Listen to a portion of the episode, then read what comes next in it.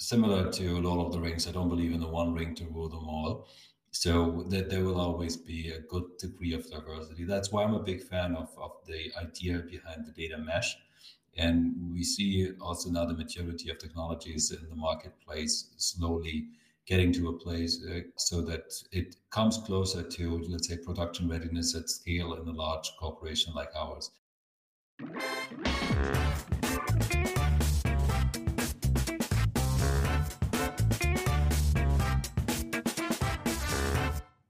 Welcome to the Data Culture Podcast.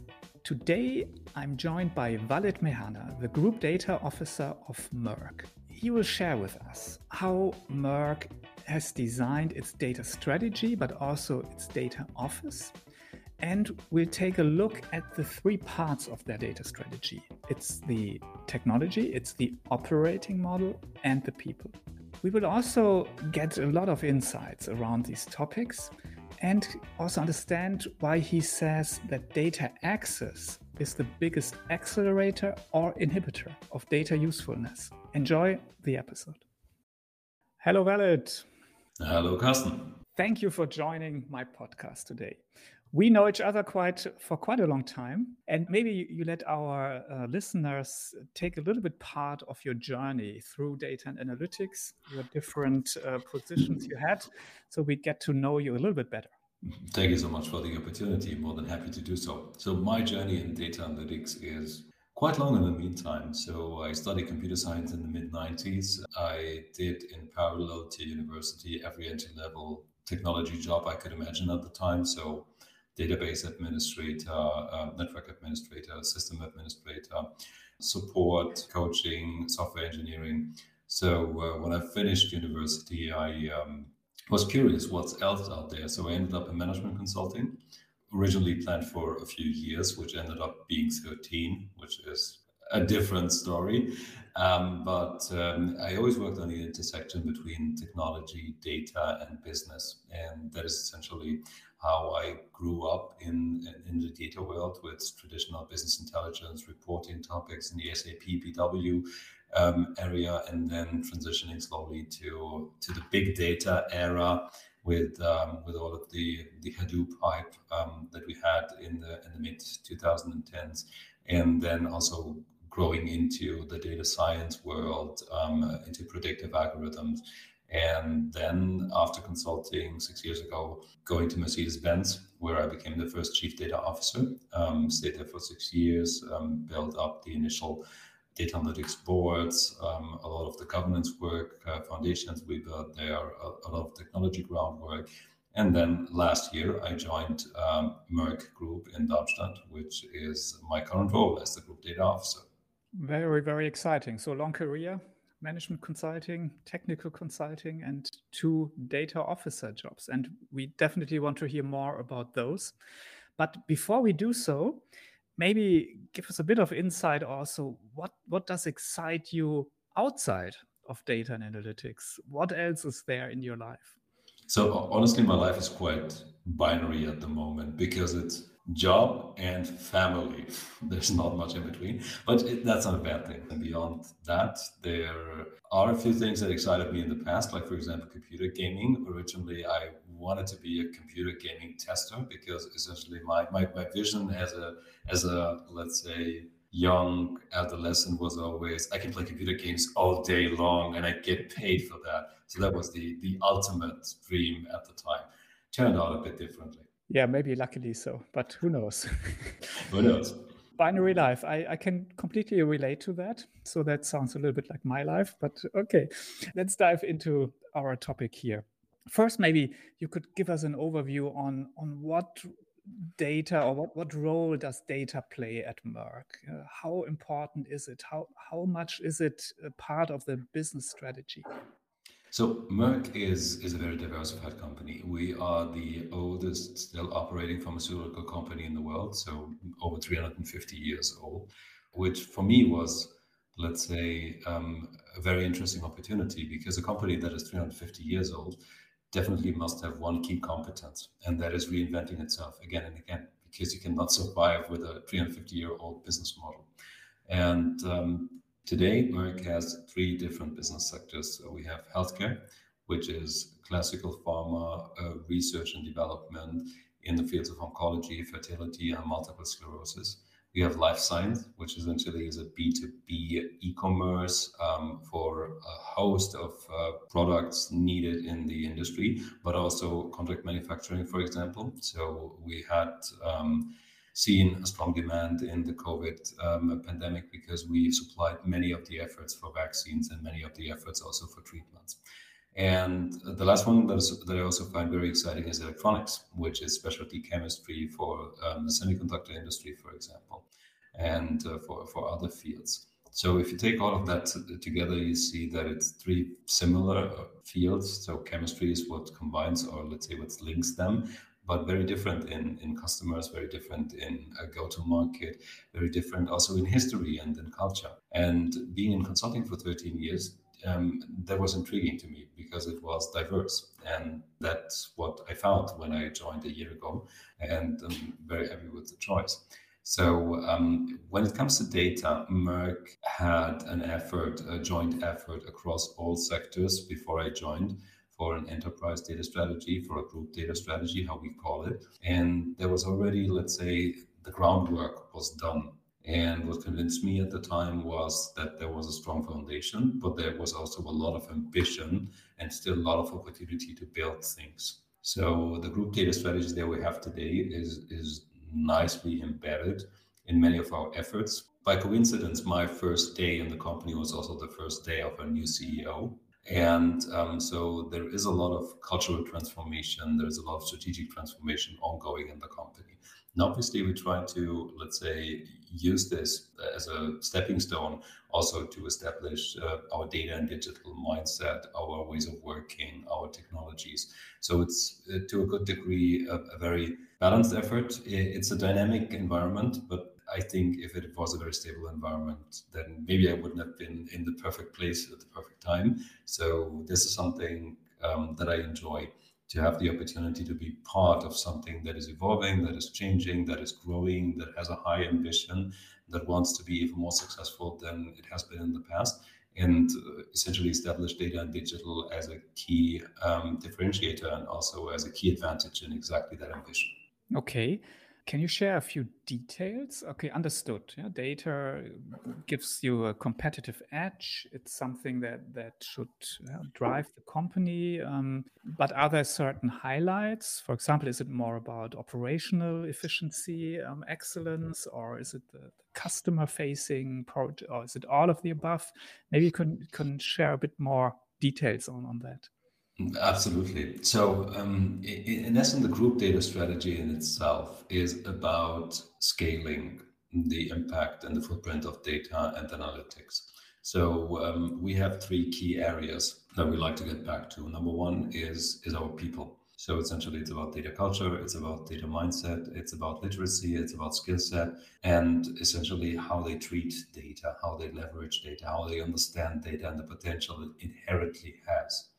The second one is the ways of working. This is the operating model in essence. So my responsibility, my team, the Merck Data Office, is centrally part of the Science and Technology Office. So we are reporting into the Science and Technology Officer, uh, who's then reporting to the CEO directly. So we are in the reporting line of the CEO.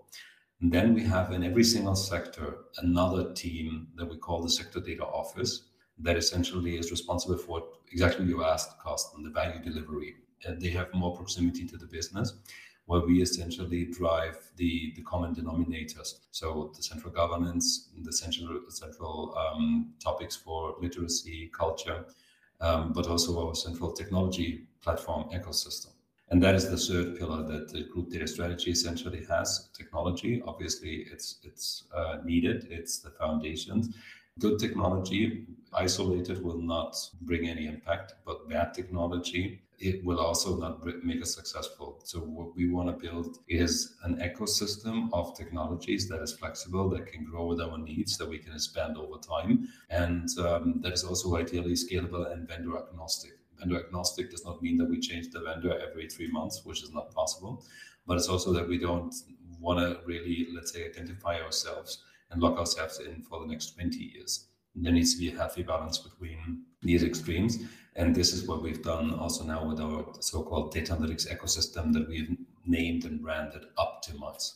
That's that's really interesting. So I definitely think we should dive into all three uh, all three parts a little bit more detail. But before doing so, let me understand the organization correctly. Is there a separate IT organization, or science and technology is also um, driving IT in, at Merck?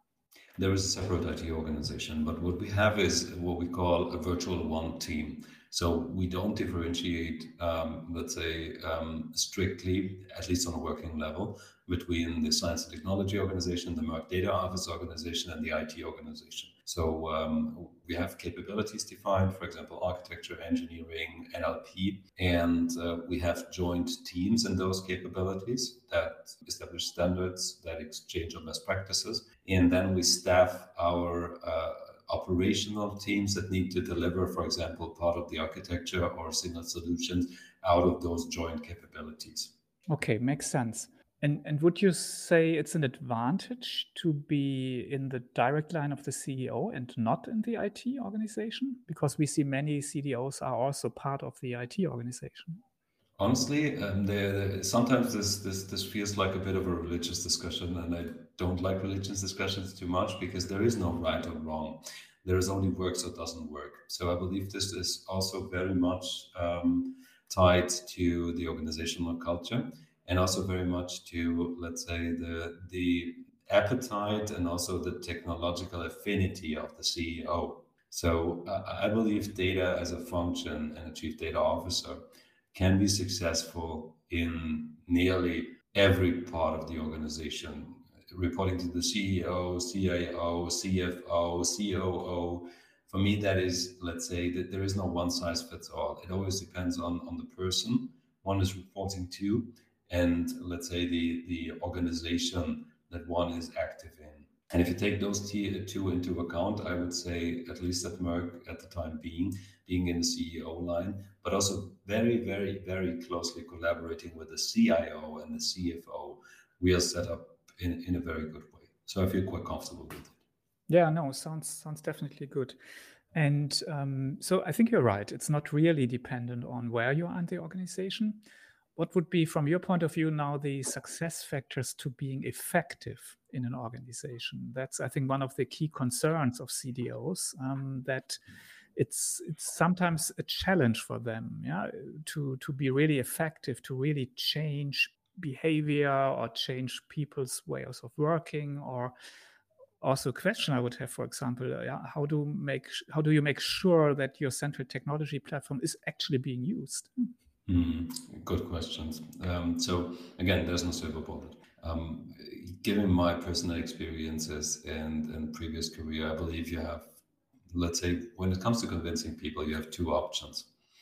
Um, the first one is understanding, and the second one is belief.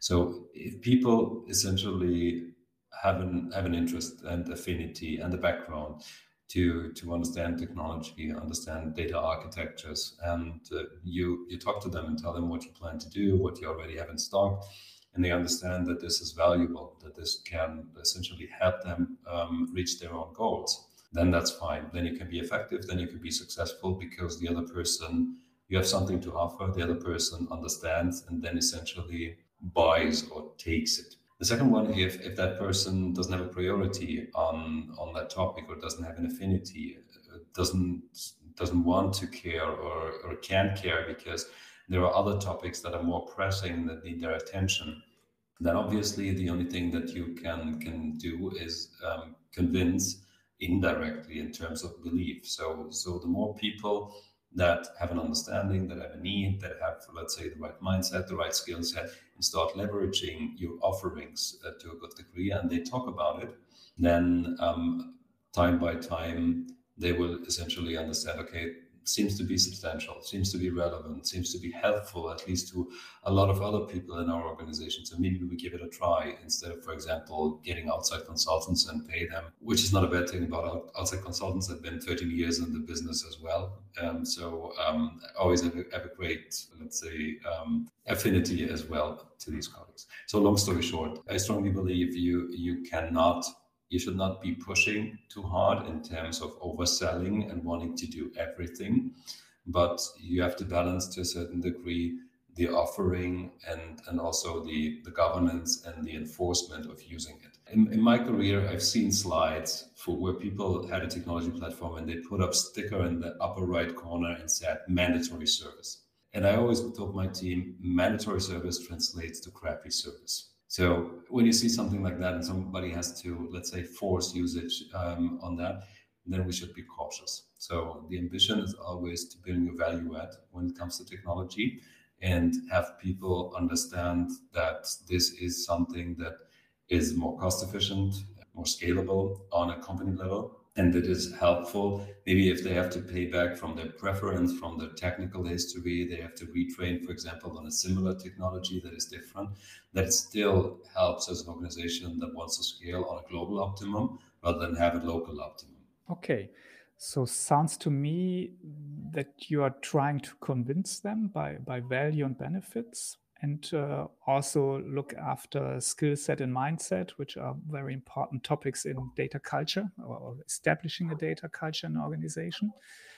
You're not enforcing governance in a way that you tell your, let's say, three divisions they have to use the um, the central technology platform, and it's forbidden to to build up their own. Well, you need a central, uh, you need some kind of governance to to a certain degree. But again, you don't have to make it too strict. So, so it, this one is not binary, but this one is is very much depends. So what, what we want to do is have a have a honest, transparent dialogue about what is our ecosystem capable of today. Is that good enough for what you want to plan to do? If so, then go for it. We don't need to spend additional money. If we have something that you that somebody needs that the ecosystem does not provide today, then let's try to find out if this is something that Merck overall needs. If it is so, then let's not invest in a local solution, but let's invest in our global ecosystem so that we can reuse that functionality, that data across all the sectors. And if we come to the conclusion together that this is something that is only needed for one piece of the organization, then that's absolutely fine. Then we, we have we have the discussion, we had identified this functionality, and then this piece of the organization has as their separate technology. But, and that's most important for an ecosystem to be viable, to be sustainable, the data must be available. So even if we have a separate technology, a separate data warehouse, a separate data analytics platform, then we must make sure that this data is also available in our ecosystem because only then we will really, uh, let's say, reap the benefits of, of having a central repository, a single. Always a bit, bit, bit cautious with a single source of truth, okay? But but nevertheless, we, we need to have one one central place where we have at least the transparency. And obviously, also looking for going forward, we will be looking into alternative architectures like the data mesh, for example. Yeah, yeah. maybe we have find time to talk about that later also, because that's obviously one of the hottest topics. Uh, last question around organization. You said um, you, you take a joint decision. You, you emphasized the we. Uh, who's your counterpart? Who's who's on the other side? Who who is basically defining together with you the governance?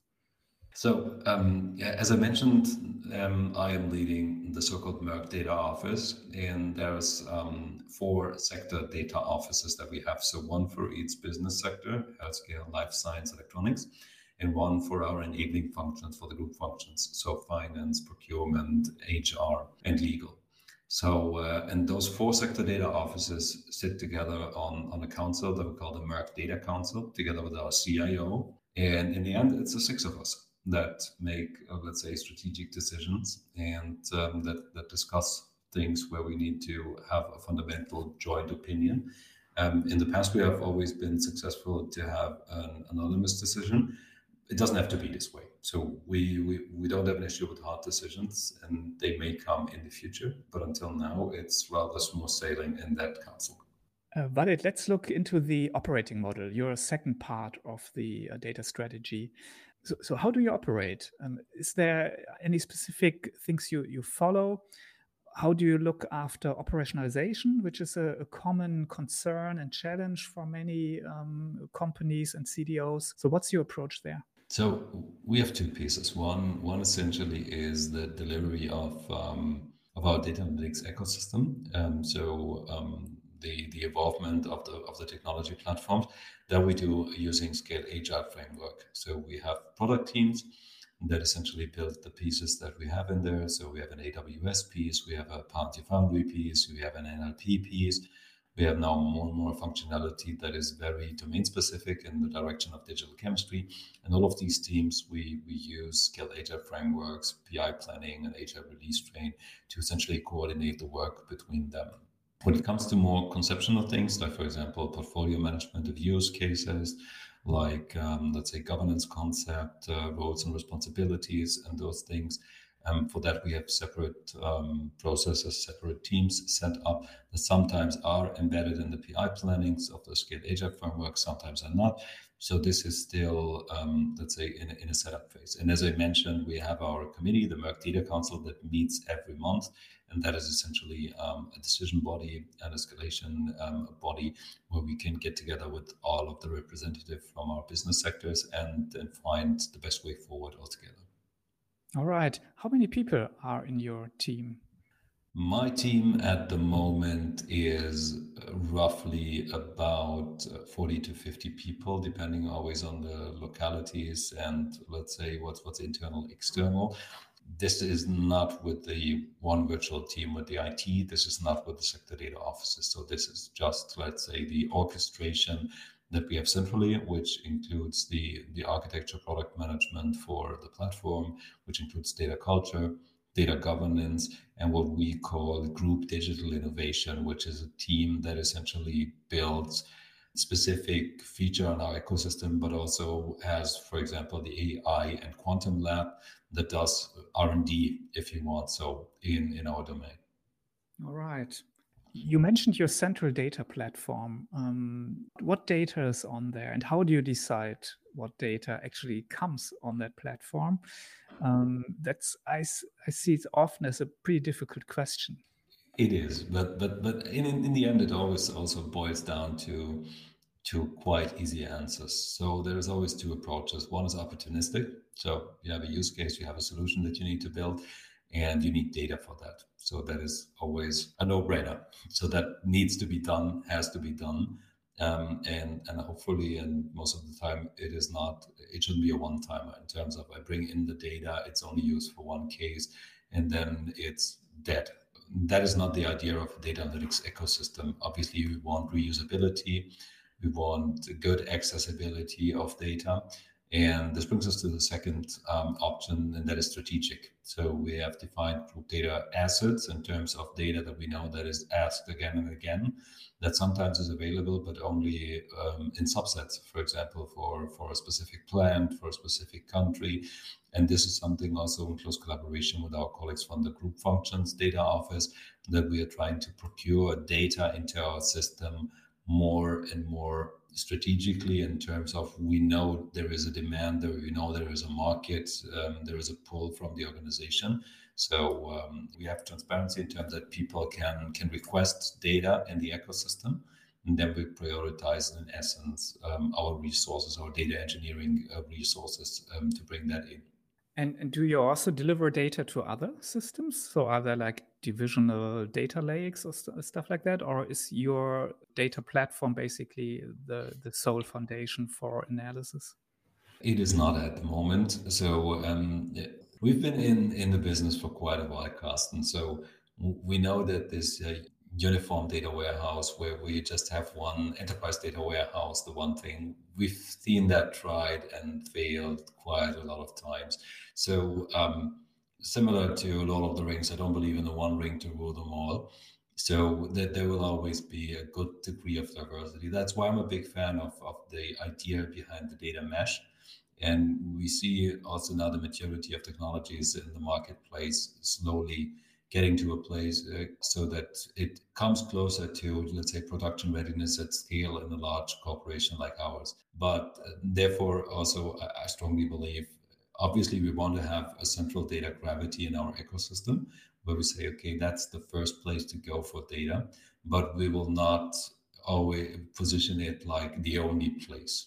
So there will be um, a good degree or a healthy degree, let me put it this way, of um, exchange between other secondary but also primary data systems. So looping back data, for example, inside into operational systems, into let's say the, the places where decisions are made, is also a key component for our ecosystem and a key feature for our ecosystem. Okay, yeah, makes sense. Uh, you mentioned easy access is an important goal of this data platform. What do you do to support that? Is, is there a data catalog, which is quite popular at the moment? Um, we all know yeah, that just having data is not enough. Yeah, people need to understand what's available, need to get this easy access. What about access rights? Yeah, what, what strategy do you follow here? Is it uh, data democracy or is it rather a bit locked up? Maybe you, you can tell us a little bit more about this access piece. Do we have an additional hour for this one? okay, you you're getting me started. So so access is actually one of my uh, my most beloved topics mm-hmm. because. I believe it's it's it's one of the biggest potential accelerators of of data and data usefulness, and also one of the potential biggest inhibitors of data usefulness um, available. Our ecosystem launched on April 1st, so we are still in the early stage, and, and definitely the cataloging functionality that is today, let's say, built in in Palantir Foundry, for example, or in AWS with Glue. We took that as a stepping stone, but we don't have an overarching enterprise data catalog yet. But this is something we're looking into, and we will also need to, let's say, build build across the different technologies of our ecosystem when it comes to access, that there is sometimes a bit of a misunderstanding for uh, when people think of data democracy. That uh, democracy, they think that we put all the data in a marketplace in, in, the middle of Darmstadt, and everybody who comes by can see if they find something interesting. And then I tell, I, I try to educate people, tell them that's data anarchy, and that's not what we're after. Data democracy for me means essentially we have clear checks and balances. We have uh, clear compliance. We have still have a need to know principle. But we, when we do the technologies right, then we essentially can switch from a role based uh, model. We can switch from a more, let's say, allowing model to a vetoing model. And we, we talked about this also again and again, uh, but you don't see it too often in the wild because the, the technology and the processes don't, let's say, support the trust needed in the system. Because when, when you have a stable system that has a built-in auditing that in that essentially ensures that you do not are not is now not able to copy the data out of the system and run away with it or share it with a third party. When you when you have that, then you can move from I have to give clearance for every single data access. You can go to, I can veto a data access, but if I don't do so in 48 or 72 hours, then essentially that team, that person that have a that legitimate interest in the company gets access to that internal data. Obviously, always with laws being abided. So GDPR needs to be in place or needs to be enforced. Also, things coming up with the EU Data Act, uh, with the EU AI Act, all of those things ideally need to be baked in into the technology, into the workflows, and to the systems. And this is the ambition that we have with the ecosystem. And I believe then also access management can be a very strong piece, let's say, supporting that. And coming from Mercedes Benz, I when we talked about governance, compliance, and access management, I always had a story that I share with the people. And I asked the people why they have a brake in their car. Why do you have a brake in your car, Carsten? Maybe there's a red light. I need to stop. Exactly. I tell people when you look at Mercedes Benz, where I was previously working, their, line, their AMG line of cars has the best brakes, but not because they want to stop at the red uh, light, but because they go fastest. So essentially, if you if you want to have, I want to have the best governance, I want to have the best compliance just like AMG, in order to go fast. Because if I know I have the have the security mechanisms, I have all the support systems, and I have a good brake that I can stop if I want to, then I can also accelerate with confidence. I can go faster. But if I have a let's say outdated um, clearance process for data access, no transparency. Every every data access means data copying, and no no transparency about what is happening. If if the laws are uh, let's say followed, then obviously I can go fast. I like that. Um, there's this famous quote from Mario Andretti. Yeah? He said, if you seem to have everything under control, you are not going fast enough. Yeah. Most definitely. That's the the uh, governance guideline. Yeah. So how much control do I need? Maybe it's the the other side. All right, our time's coming to an end. But you mentioned data mesh, and we have to ask this because we get lots and lots of questions around that.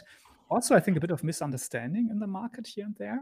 I already had a, um, a, podcast episode with Alexander Borek from Zalando. We talked in detail about their data mesh implementation, but maybe just in, in one word. So, or maybe how, how do you do it? The thing is, okay, we do more decentralized uh, development of data products, but where I see things getting um, interesting or questionable is the how does this relate to your technical architecture? because from my understanding, data mesh is purely an organizational concept.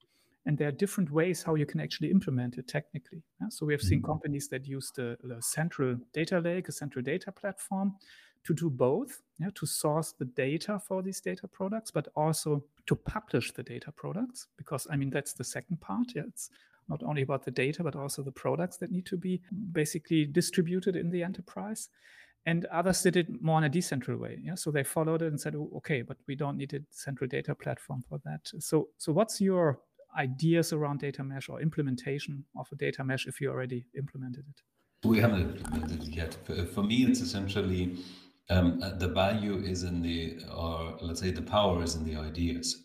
Mm-hmm. to have uh, let's say something as a the, the mindset of a data product because often enough data is not seen as a product not even seen as a side product but sometimes it's a waste product. And that's the quality we get. And that's why we have a whole data quality management industry uh, having technologies to understand defects and essentially uh, try to identify the root cause so um, having people really care about data, tender to data, uh, see it as a as an asset, see it as a product, that is a value in itself. That is why I believe that the data mesh is a very powerful idea. But also for, for people who are not data people like us that do that for a living, it, it needs to be seamless. It needs to be seamlessly integrated in their their work, in their day life. So this is this is the challenge um, to a good degree that it goes hand in hand. So a good concept is first of all only a good concept. Um, what makes it successful in real life is the good implementation. And as you said, I, I, also believe that a good implementation always can be centralized, for example, in a data lake, could also be decentralized. And then, for example, completely federated and then integrated through a virtualization layer like Presto or Trino, for example, when we look at the open source world. So th- this is again also a question of, um, let's say, what's your existing architecture? What is um, the your target architecture? where they want to go, what are the principles that the organization is, is building on, and also what is the not only the maturity, but what is essentially the engineering background and also the um, the engineering culture in this organization. So if you take, for example, Spotify, you can hardly compare them to Merck, and vice versa. So we also have to always look at people involved, technology skills, and uh, the the supporting technologies that we need to embed in our architecture to make their daily dealings as data owners, as data stewards successful, and also as, let's say, as painless as possible. You know what? These are very nice last words. Yeah, this is the ultimate goal to make it seamless, as easy as possible. Because then I to completely agree. Yeah, then we'll be actually able to unlock the value of data in the organization.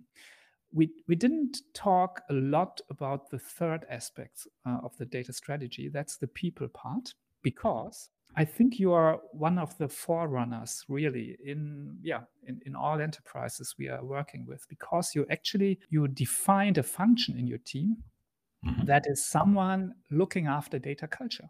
And we see that very rare or seldom today, but I'm sure this will um, be, a, be a good example. And that's why we actually do a second part of this um, podcast uh, episode with your colleague designated to look after data culture, Stephanie Babka. And I'm looking forward to that and hearing more about how you support and establish a data culture at Merck. So we'll we'll all, I think, look forward to that. But Most that's a, absolutely. So for today, thank you very, very much. I think we got a very good insight on how you started your journey at Merck, at how you want to establish this, this data culture and the data strategy.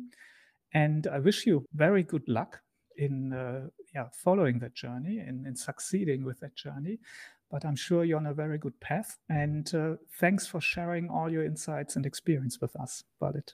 Thanks for having me, Carsten. And we will definitely stay in touch and uh, give you an update regarding data culture. I'm very much looking forward to the episode with Stephanie, and you couldn't be in more capable hands. So, really looking forward to that as well.